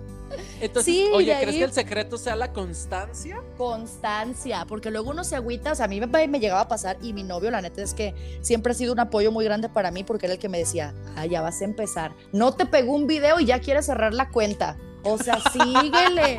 Ya no, así que no me pegó un video, quiero renunciar ya a mi trabajo. Ya no quiero. ya no, no cuenta? pues es que sí nos pasa, la neta. queremos que lo primero que hagamos sea lo que pegue. Pues Oye, pero pues ¿sabes por qué? Porque en el que más te esfuerzas, dos visualizaciones y un comentario. y en el que dices, Ay, no, se grabó mal y se te sube de, así de pura pendejada. 20 millones. Ah, exacto. Oye, TikTok es eso, ¿eh? O sea, TikTok es el video más producido del mundo, luego no funciona. Y el video más estúpido, ay, viralísimo.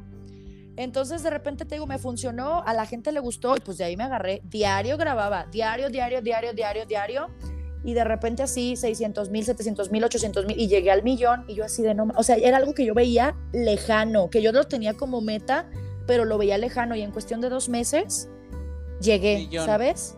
El millón. Ah, ahorita ya pasaste el millón, ¿verdad? Tengo 1.2 ahorita. Ay, disculpa. este, y, y, te digo, todavía hoy en día pasa, ¿no? O sea que mi video más viral tuvo como 16 millones de reproducciones. Entonces, ahorita subo uno y nomás llega a las 20 mil y yo, ay, no, ya no pegó. Y mi novio, ay, no manches, tuvo 20 mil. y yo, bueno, sí, pero es que el otro tuvo más de 10 millones. Me dice, bueno, pero pues así pasa. Y sí, la neta es que... ¿Crees que esto se, hace un vicio, Andy? De repente, como las redes sociales, porque, o sea, llegaste a tu meta, que es una meta que tenías visualizada tal vez a más tiempo, y ahora que ya la tienes, no sé, quiero mm, verlo desde otro punto porque de repente sí puede ser, digo, para nosotros no porque ya estamos con una edad razonable, pero me imagino, por ejemplo, para un chavito 19 años que de repente tenga estos picos emocionales, creo que me parece importante también visualizar eso. Fíjate que sí, porque justo como dices, yo a lo mejor fui muy constante cuando vi que empezó a pegar, pegar, pegar. Ahorita ya la neta pasan 4 o 5 días y no subo un TikTok y X, o sea, que digo, el algoritmo luego sí te castiga y luego por eso tus videos ya no siguen pegando tanto porque dejas de subir, pero pues no pasa nada, o sea, yo digo, bueno, o sea, hay veces que puedo, hay veces que no, también ando ocupada y no todo el tiempo puedo estar grabando, pero creo que la cuestión de simplemente el número de seguidores es algo importante ya para las generaciones hoy en día que dices, híjole, está bien fuerte porque yo, o sea, me ha pegado que en un casting que fui, que cuando yo tenía 7 mil seguidores, ¿no? De que 7 mil seguidores y casi casi se rieron de mí en mi cara, y a mí me pegó. Entonces yo dije, pues qué, o sea, ¿por qué tengo talento? ¿Qué tienen que ver mis seguidores?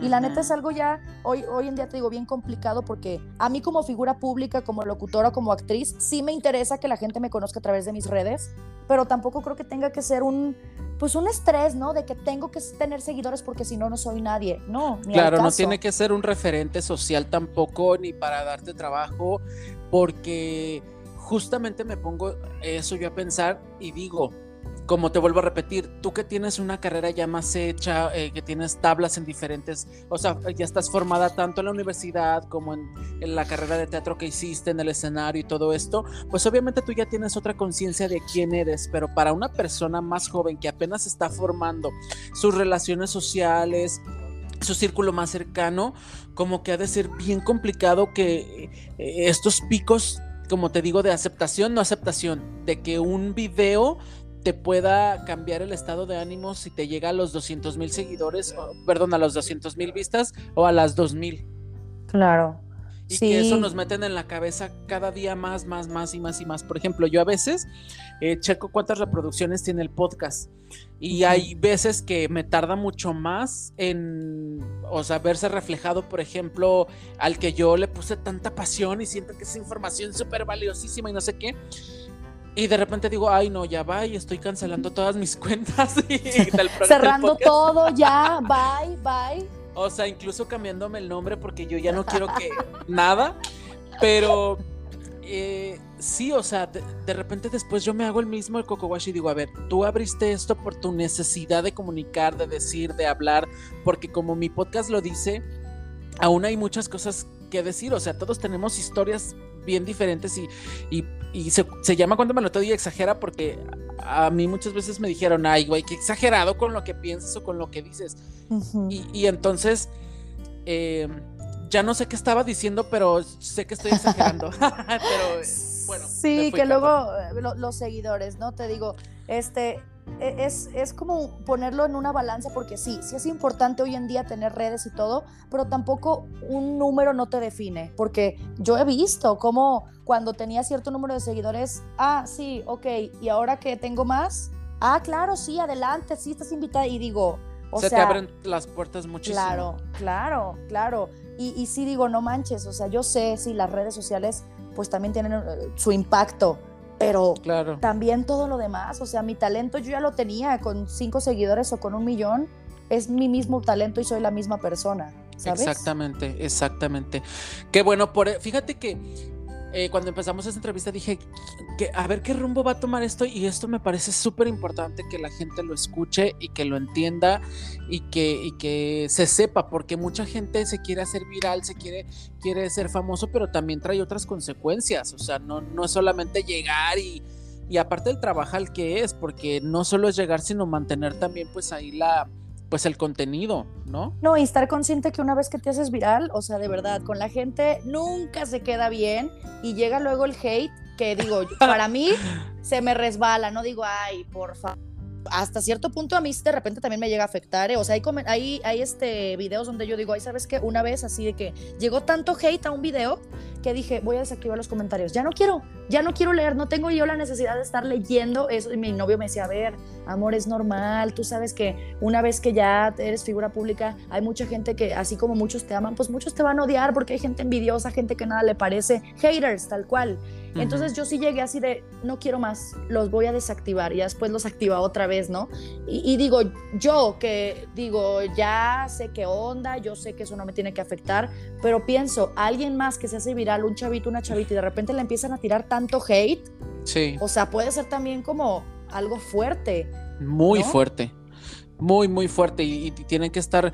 Eh, creo que por eso es peligroso que, las personas, o sea, más chavitos, que sí es una herramienta eh, que tenga que ser controlada, porque imagínate un niño que sube un video inocente y de repente le empiezan a decir, ay gordo, ay esto, ay moreno, ay, e-". o sea, porque de verdad hay gente cruel y, sí, a veces... y, ya se hizo como una tendencia, ¿no? Porque yo he visto, por ejemplo, eh, videos y me meto a los comentarios y hasta la burla es de que solo vine a ver los comentarios porque ya sé cómo son. Y entonces como que todo el mundo se envalentona y les da el derecho como para decirle cosas a una persona que pues hizo un video y digo, volvemos a lo mismo, los pros y los contras de las redes sociales. Tanto nos abren las puertas como como te pueden eh, acabar y dejar la autoestima en el, inframundo. O sea, a mí de repente, yo con toda mi buena intención de hacer mis videos de la radio y no te puedes poner un filtro que te quite la nariz, estás bien narizona o estás bien gorda, ponte un brasier, te, te, te brincan las chichis. Así, una, una de comentarios que digo, ¿es en serio?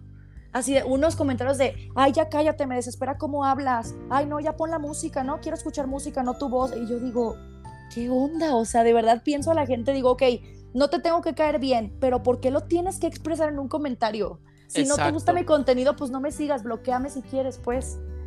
Claro, exacto. ¿Qué necesidad? ¿Qué necesidad? Hay gente que de verdad se dedica a criticar, se dedica a criticar.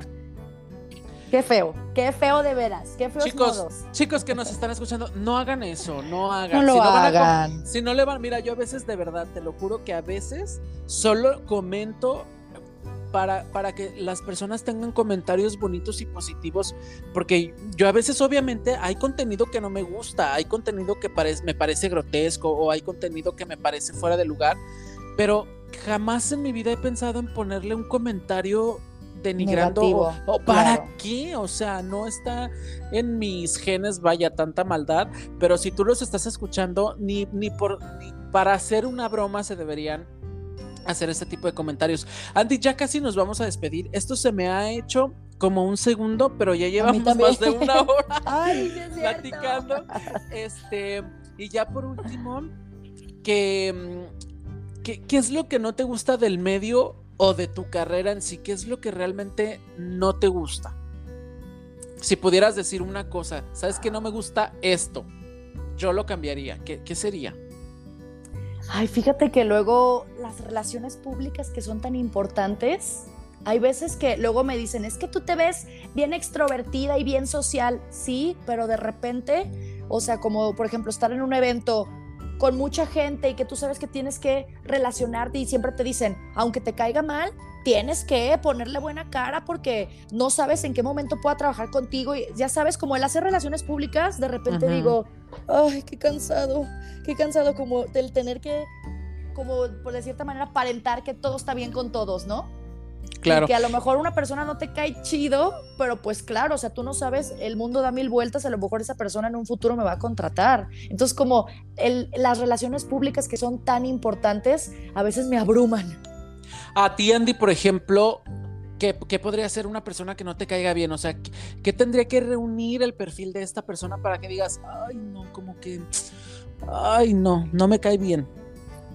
Una persona maleducada, ya sabes, ¿no? O sea, lo que dicen, quieres conocer a una persona, ve cómo trata a un mesero, a su mamá y no me acuerdo qué otra cosa dicen, pero justo eso, o sea, de repente ver gente eh, muy crecida, yo, o sea, siempre trato de ser humilde, porque tú sabes que luego la humildad lo es todo y claro que de repente uno a lo mejor empieza a, empiezas a perder el suelo porque te empieza a ir muy chido, pero siempre hay algo que, mira, pum, te regresa. ¿Has sentido eso alguna vez? Sí, claro. O sea, alguna vez, digo, te digo, no, no, no es como que a toda la gente le tengo que caer bien. De repente, no me acuerdo, alguien me hizo algún comentario como de, ay, no, es que Alducin se cree demasiado. Entonces yo fui con, con una amiga y le dije, ¿de verdad crees que sí? Me dice, claro que no, o sea, no. A lo mejor ellos dicen eso porque a ti te empieza a ir bien y tú en tus redes empiezas a compartir tus éxitos. Y a la gente pues no, le gusta. Exacto, o sea, me dice, le dije, me veo muy presumida me dice, pues no, o sea, tú estás contenta disfrutando tus éxitos y compartiéndolos. Si alguien más los ve como que tú eres demasiado presumida y que te crees mucho, pues esa persona tendrá que ver qué onda con ella.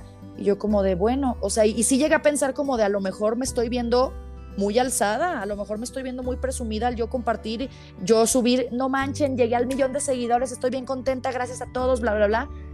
Y luego dije, pues no tengo por qué guardármelo, si es algo que a mí me, me da emoción, pues yo lo voy a compartir. Es que es un fenómeno bien raro, fíjate, de, las, de, la sociedad. Yo creo que, que, por ejemplo, si hay una persona eh, en situación em, pues más precaria, por decirlo, si su casa es de teja, que, o su piso es de tierra, lo que sea, pero hace videos y entonces la gente la anima, ay, sí, tú puedes salir de eso. Y claro, y la empiezan a apoyar y entonces la hacen viral y dicen, ay, lo sacamos de esto, ya y esa persona pues empieza a prosperar, ¿no? Con la ayuda de toda la gente porque se hizo viral. Pero entonces, cuando ya tiene más que los que la estaban motivando, a la gente ya no le gusta y entonces te empiezan a atacar. Como que dijo, ay, no, ya, ya, ya creció mucho, ya no, hasta ahí. Exacto, y es un fenómeno bien, bien raro porque, por ejemplo, yo veo tus videos y tu crecimiento y, y, a mí me encanta porque yo sé, eh, yo sé lo que cuesta. O sea, yo tengo ni, creo que ni 3 mil seguidores en TikTok. Y a veces me frustro porque digo, güey, o sea, ya me cansé de hacer videos, ya no quiero grabar, a veces me enfado.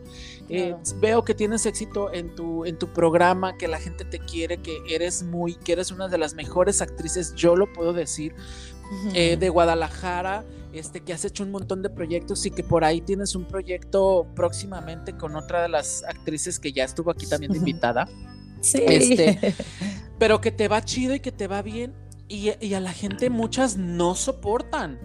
No soportan ver que tú la neta. ¿Sabes cuándo sucede estos fenómenos, Andy? Yo creo que es cuando empezaron iguales, pero cuando tú ya te les despegaste un montón, ya es cuando no les gusta.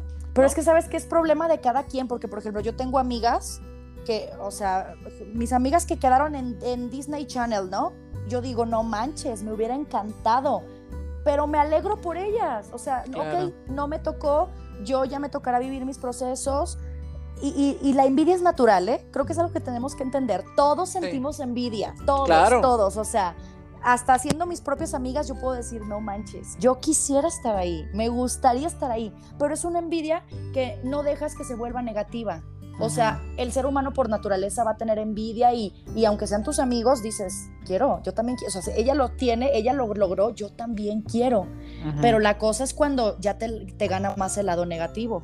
Ya es cuando, eh, yo creo que el lado negativo sería cuando tú, tú deseas que, que tu amiga no lo tenga. Exacto, que ya no le vaya bien. O sea, porque tú lo, lo, puedes desear tú también y decir, ah, yo también lo quiero, sin pensar que porque a ella sí y yo no. Es decir, ay, qué chido, ya está en Disney Channel. Ah, yo también quisiera estar en Disney Channel, tal vez en algún momento voy a estar. Pero nunca está el pensamiento de, ay, güey, yo soy mejor que ella. Obviamente, si yo hubiera dado el casting, me hubiera quedado y ella no. Ahí es cuando ya es malo. Sí, pues, pues hay mucha gente muy envidiosa que luego ya no le parece. Y, y, en algún momento yo sí dije, ay, a lo mejor me estoy viendo yo ya muy crecida, muy alzada, muy mamoncita. Y luego digo, no, la neta no, o sea, yo siempre trato de ser pues humilde, o sea, siempre trato de, me acuerdo de cómo empecé, o sea, las cosas que, que, tuve que pasar y digo, bueno, pues también tengo el derecho a disfrutar mis todo lo que has trabajado, exactamente.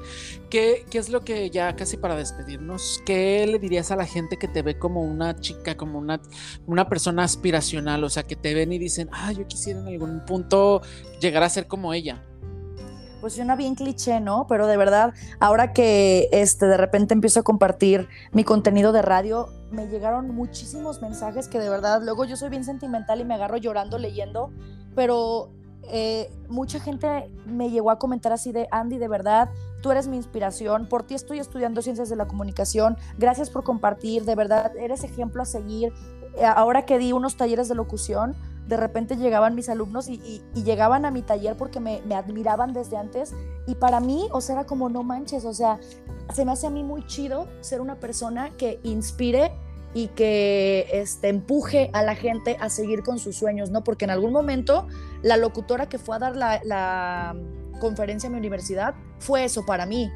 Y yo por eso fue que dije, ok, voy a empezar a tocar puertas y no importa, venga, a darle. Entonces, yo sentir que soy lo que en algún momento fueron para mí, o sea, es todo, ¿sabes? O sea, yo a toda la gente que luego me dices que siento que no voy a llegar nunca, o sea, yo también lo sentí y lo sigo sintiendo hoy en día, porque obviamente yo tengo sueños todavía más grandes que digo, ay, se ven muy lejanos, quisiera, y, lo único que les puedo decir es, no hay sueño, si tú lo, si lo tienes, si tienes ese sueño es porque lo puedes lograr. O sea, Dios no pone ningún sueño que no sea posible para ti.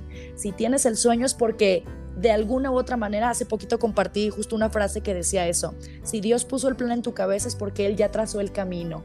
Por muy complicado que se vea, por muchos obstáculos que haya, o sea, no rendirse, no rendirse, no rendirse, así hagas 10 mil castings, el, el que siga a lo mejor es el que te pega.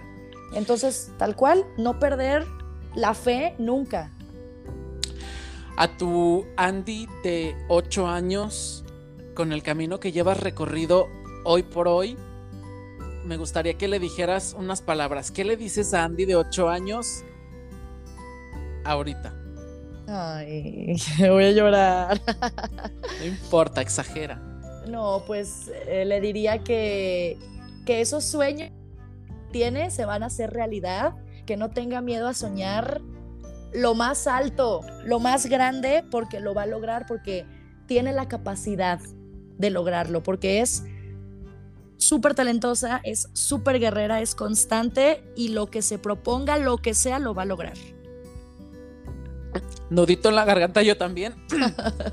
Muchas gracias Andy por eh, haber estado con nosotros. No me voy a despedir todavía porque todavía tenemos una sección que se llama... Eh, cosas que probablemente no sabías y tampoco te interesa. Es este tipo de información que no te va a salvar la vida, tal vez. que no te va a servir de nada, pero que está chido saberlo. o sea, imagínate en una reunión de repente jugando cartas, ¿no? O en, tu taller que de repente digas, ay, ¿ustedes sabían tal información? Pues bueno, de eso va esta, esta sección. Es pequeñita y te voy a dar cinco cosas que probablemente no sabías y tampoco te interesan. Vamos para allá.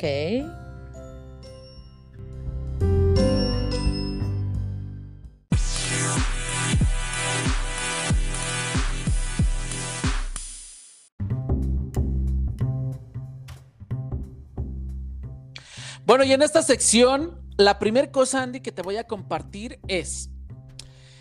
eh, oh, digo, creo que todos hemos jugado a las cartas, ¿no? A la, a la baraja española. Y Ajá. dice que cada carta eh, representa a un gran rey de la historia. Eh, Tan pésima que soy en historia. pero bueno, se supone que es el rey David, Ajá. es de, de las espadas.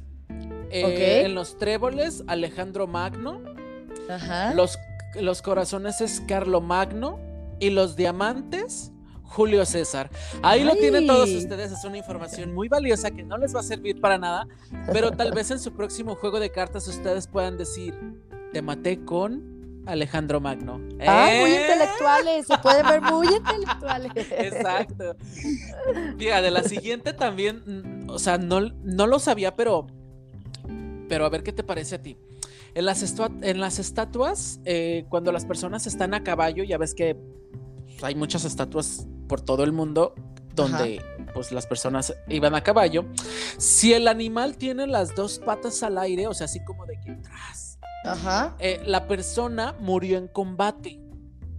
Si tiene una sola de las patas delanteras levantada, la persona murió de heridas recibidas en combate. Si el caballo tiene las cuatro patas, no, qué chinga. Si el caballo tiene las cuatro patas en el suelo, la persona murió de causas naturales. Ay, y uno tomándose la foto, ¿no? De que bien Sin sa- contento, Sin saber cómo murió. con heridas de combate y un hashtag Exacto. vacations. Exacto. Gente, para que ustedes a partir de hoy sepan si su caballo está con dos patas, una pata o las cuatro. con ya cuatro saben cómo- patas, muerte natural. Ok. Exacto. Y que si se- su próxima foto sea en posición de condolencias, en posición pues triunfante, pues también eso vale. La siguiente cosa que probablemente no sabes y tampoco te interesa es que los clanes de hace muchos años se deshacían de los, eh, las personas indeseables quemándole su casa. Es por ello Mm. que en inglés se dice al despedir una persona de su empleo, you're fired. ¿Qué tal? Eso sí no lo Oh, sabía. Sí, ni yo, ¿eh?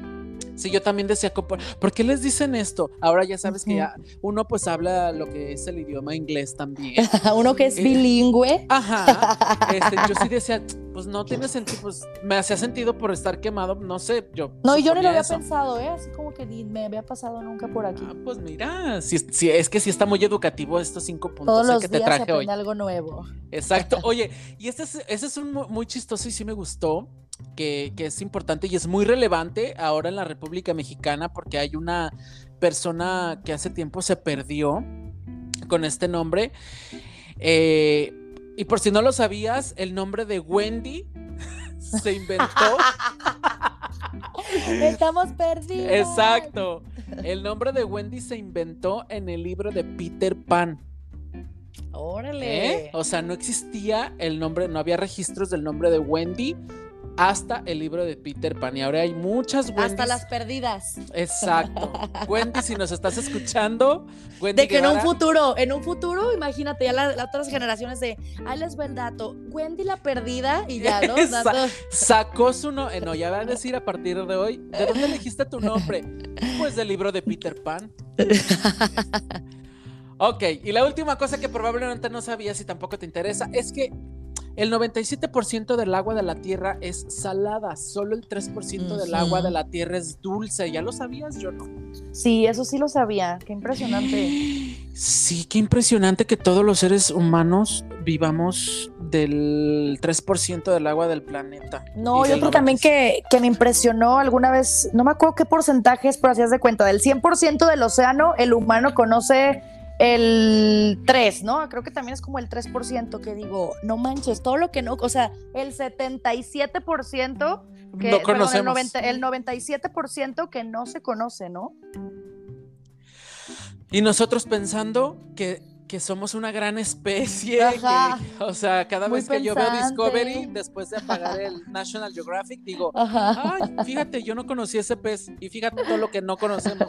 Exacto. Andy, un placer que hayas estado con nosotros. Antes de que te vayas, please compártenos, obviamente, todas tus redes sociales, donde te seguimos, para que allá toda la gente eh, de México, de Latinoamérica, eh, te sigan en tus redes sociales y pues sigan obviamente toda tu carrera y todo lo que estás haciendo en redes. Compártenos, please. Claro que sí, me encuentran en todas las redes como arroba aldu93, A-L-D-U-93, así estoy en todas las redes igual para que puedan encontrar fácil todas. Y pues en mi programa de radio, los que sean de Guadalajara me pueden escuchar en el 90.3 FM de 11 a 3 de la tarde de lunes a viernes o si eres de cualquier otra parte de México o del mundo a través de la aplicación iHeartRadio, también me pueden escuchar. Muy bien, les vamos a dejar de todos modos el link de tu programa para así anclado en el, en el episodio del día de hoy para que todo el mundo vaya y te siga y te vayan a escuchar a tu programa de radio. Un placer haberte tenido. Muchas gracias por tu tiempo. Me encantó este episodio. Muchísimas gracias a ti, Oliver. Me divertí muchísimo y espero que la gente lo disfrute. Muchas gracias. Esto fue todo. Cuéntamelo todo y exagera. Nos vemos nosotros la próxima semana. Mi nombre es Oliver del Zar. Adiós. Bye